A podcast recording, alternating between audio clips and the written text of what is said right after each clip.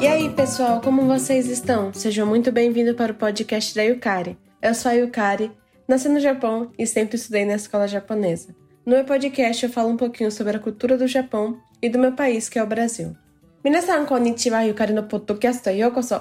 Watashi wa Yukari desu. Nihon de omarete zutto nihon no gakkou ni kayoimashita. 私はゆかりです。日本で生まれてずっと日本の学校に通いました。私のポッドキャストでは、日本と私の母国であるブラジルの文化を紹介しています。Hoje vou estar contando a continuação da imigração japonesa no Brasil.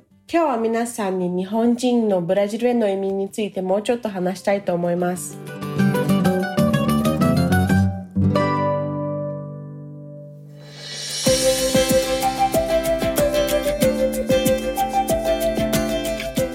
No dia 18 de junho de 1908, desembarcou o navio japonês Kasatomaru no Porto de Santos, com 165 famílias de origem japonesa.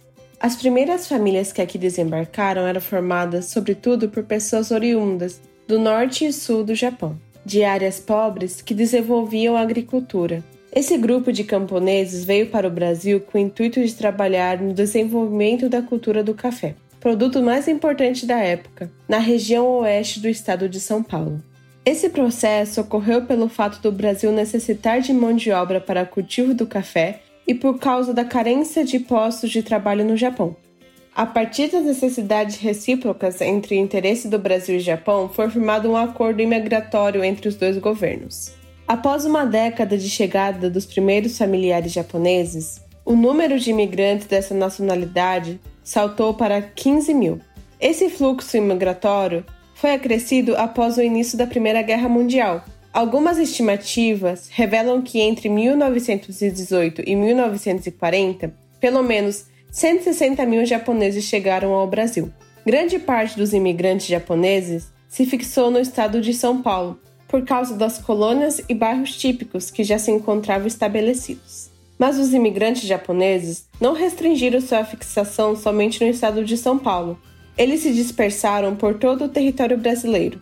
Mesmo tendo enfrentado uma série de empecilhos, os japoneses conseguiram superá-los. A maioria dos imigrantes veio para o Brasil com a intenção de viver temporariamente, mas com o passar do tempo, muitos decidiram se estabelecer definitivamente. Hoje, o país que mais abriga imigrantes japoneses é o Brasil. Esse grupo étnico já faz parte da cultura brasileira. Além disso, agregam esforços para o desenvolvimento econômico do país. Os imigrantes japoneses vieram para o Brasil com muita vontade de trabalhar, trouxeram também arte, costumes, língua, crenças e conhecimentos que contribuíram para o enriquecimento do país que possui grande variedade de culturas.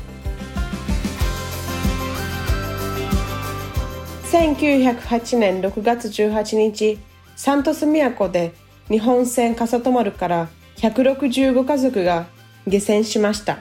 ここに上陸した最初の家族たちは日本南北の農業を発展させた貧しい地域から来た人々によって形成されました。この家族たちはサンパウロ州の西部地域でコーヒー文化、当時の最も重要な製品の開発に取り組むためにブラジルにやってきました。このプロセスはブラジルがコーヒーを栽培するために労働力を必要とし、日本での仕事が不足していたために発生しました。ブラジルと日本の利益の間の相互のニーズに基づいて、移民協定は両政府の間で署名されました。最初の日本人家族が到着してから10年後、日本人の移民の数は1万5千人に急増し、この移民の数は第一次世界大戦が始まってから増加しました。1940年に少なくとも16万人の日本人がブラジルに到着しました。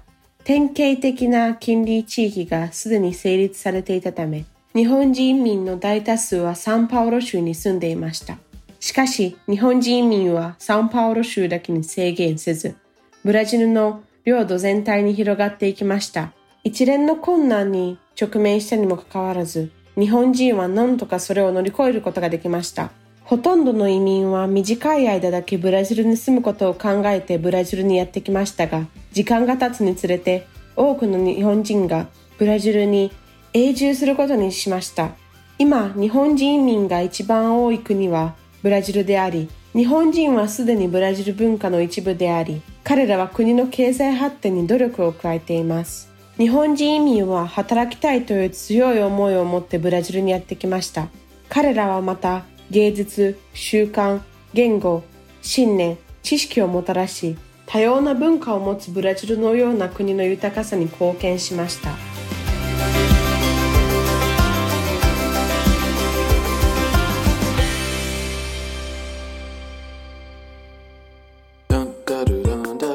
E por hoje é isso. Obrigada. Tchau, tchau.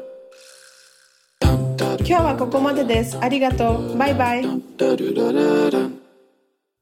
Este episódio foi editado pelo Nabecast. Saiba mais em www.nabecast.jp. Nabecast, conectando pessoas, desenvolvendo amizades, construindo parcerias e compartilhando vida através de podcasts.